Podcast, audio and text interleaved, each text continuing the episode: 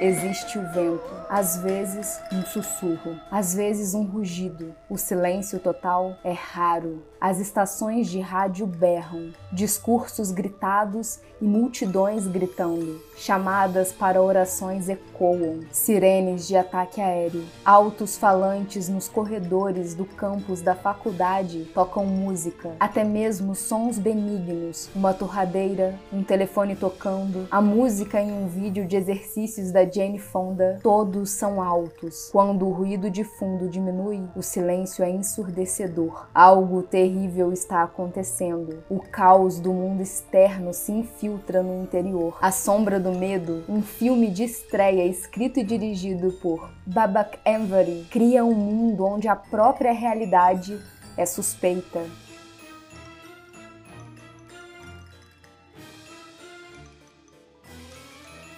Bem-vindos a mais uma sessão do Clube Excêntricos. Eu sou a Mia e essa é a nossa rádio a todo vapor. Certifique-se de estar inscrito, de compartilhar esse episódio de podcast com um amigo que você sabe que vai gostar e checar a possibilidade de se tornar um membro do clube ou fazer uma doação por Pix.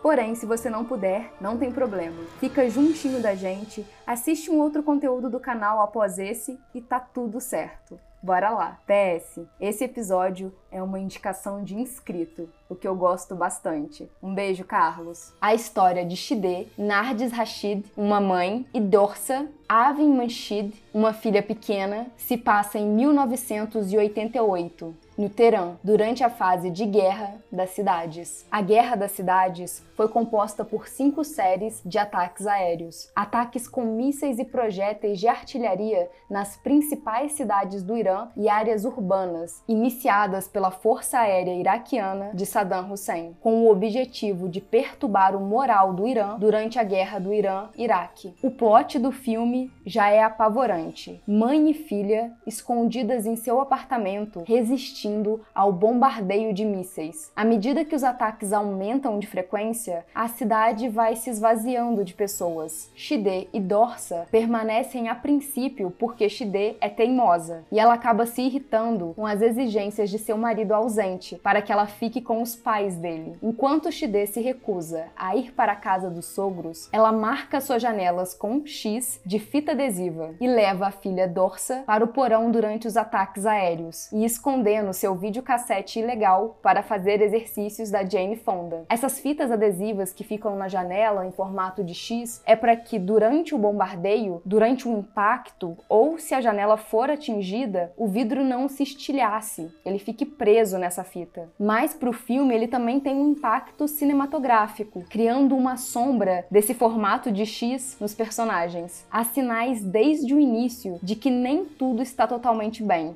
Aliás, nada está bem. Shide tem uma história de sonambulismo e é bem provável que eu esteja falando o nome de todo mundo errado e vocês vão aí, por favor, me perdoar, não é mesmo? Shide é a mãe, então em vez de ficar falando o nome dela, eu vou falar a mãe que eu vou me sentir mais confortável, tudo bem? E Dorsa é a filha. Mas talvez eu fale os nomes também, gente. Aí vai depender aí da confiança que eu vou ter durante o episódio. Segura na mão e vamos comigo. Então, a mãe tem histórico de sonambulismo e a filha tem terrores noturnos. Quando a mãe é expulsa de sua faculdade de medicina por atividades políticas durante a Revolução, o seu marido, o Iraj, interpretado pelo Bob Naderi, é muito solidário com ela. Mas também diz: talvez seja melhor. E há um ressentimento fervilhante no relacionamento. Afinal, o marido parece solidário sim, porém ele se beneficia da sua posição social até dentro do casamento. E de certa forma, ele meio que apoia o estilo revolucionário da mulher, mas só até certo ponto. Há um entrave no filme por conta das vestimentas, que são obrigatórias na rua. As mulheres precisam e é exigido que elas estejam vestidas de véu dos pés à cabeça, e isso acaba causando um certo transtorno na mobilidade das mulheres. Eu não estou dizendo que mulheres não gostam de usar burca,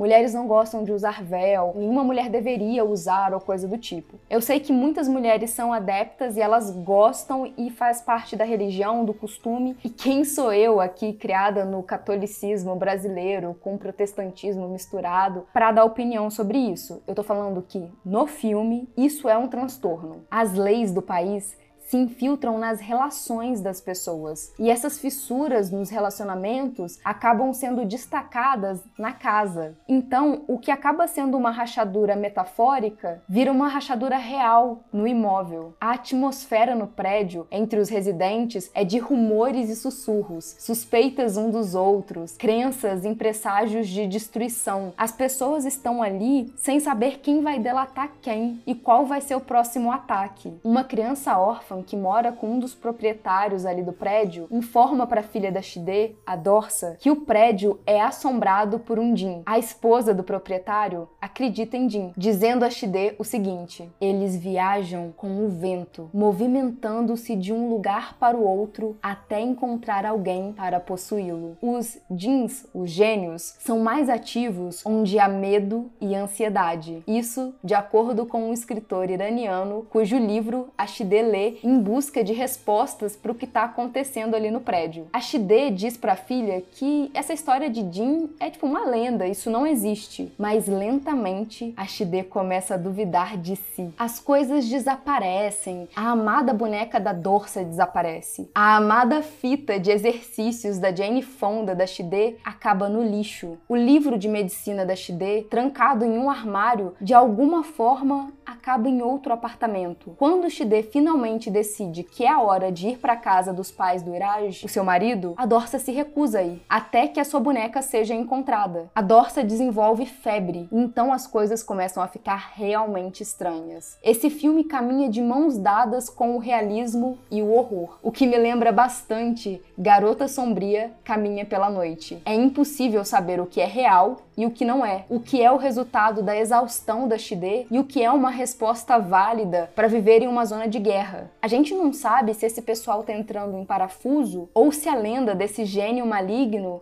é real. O diretor de fotografia, Kit Fraser, começa com um estilo naturalista e depois ele muda. O apartamento vai se tornando uma manifestação da psique de seus habitantes. Rachaduras no teto aumentam repentinamente da noite para o dia. Os degraus de concreto para o porão se estendem na escuridão. Se a atmosfera e tema de Babadook te agradam, especialmente em seu retrato da privação de sono compartilhada entre mãe mãe e filho, bem como os pesadelos que tomam forma diante dos nossos olhos, esse filme pode te conquistar. Repulsa ao Sexo, de Roman Polanski, onde braços emergem das paredes do corredor de repente, macios como argila, e fendas gigantescas estremecem nas paredes e no teto, também tem um espaço nesse filme. O prédio desse filme engole bonecos e pessoas e livros e fitas VHS, e ele é preenchido com sons de batidas e chocalhos, gritos e gemidos distantes. Você pode interpretar o filme de forma mais literal, ou você pode ver como uma metáfora da destruição que está acontecendo fora dessas paredes, na guerra, na revolução. O trauma da guerra e da convulsão social é retratado mesmo com os elementos paranormais. E as atrizes protagonistas criam um relacionamento cheio de tensão e impaciência, explodindo em raiva e suspeita mútua. É incrível considerar que esse é o filme de estreia da atriz que interpreta a Dorsa, a filha. Seus olhos se estreitam com hostilidade quando ela olha para sua mãe destruindo seu quarto à procura da boneca desaparecida. Dorsa vê coisas que a sua mãe não vê. Ela fala com entidades que não existem. Ela acredita. E a performance da mãe é visceral, meticulosa, estruturada e em progressão emocional. Mas e o final? O que vemos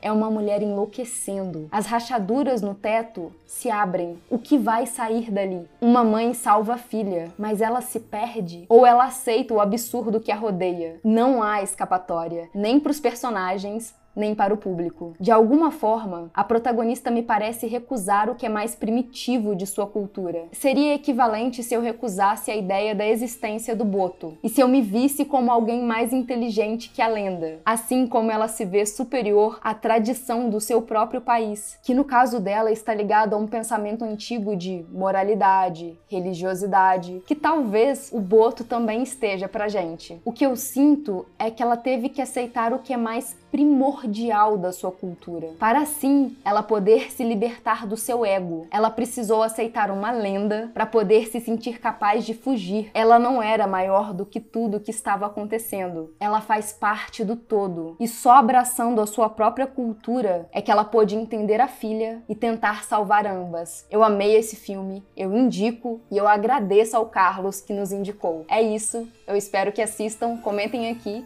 e tchau!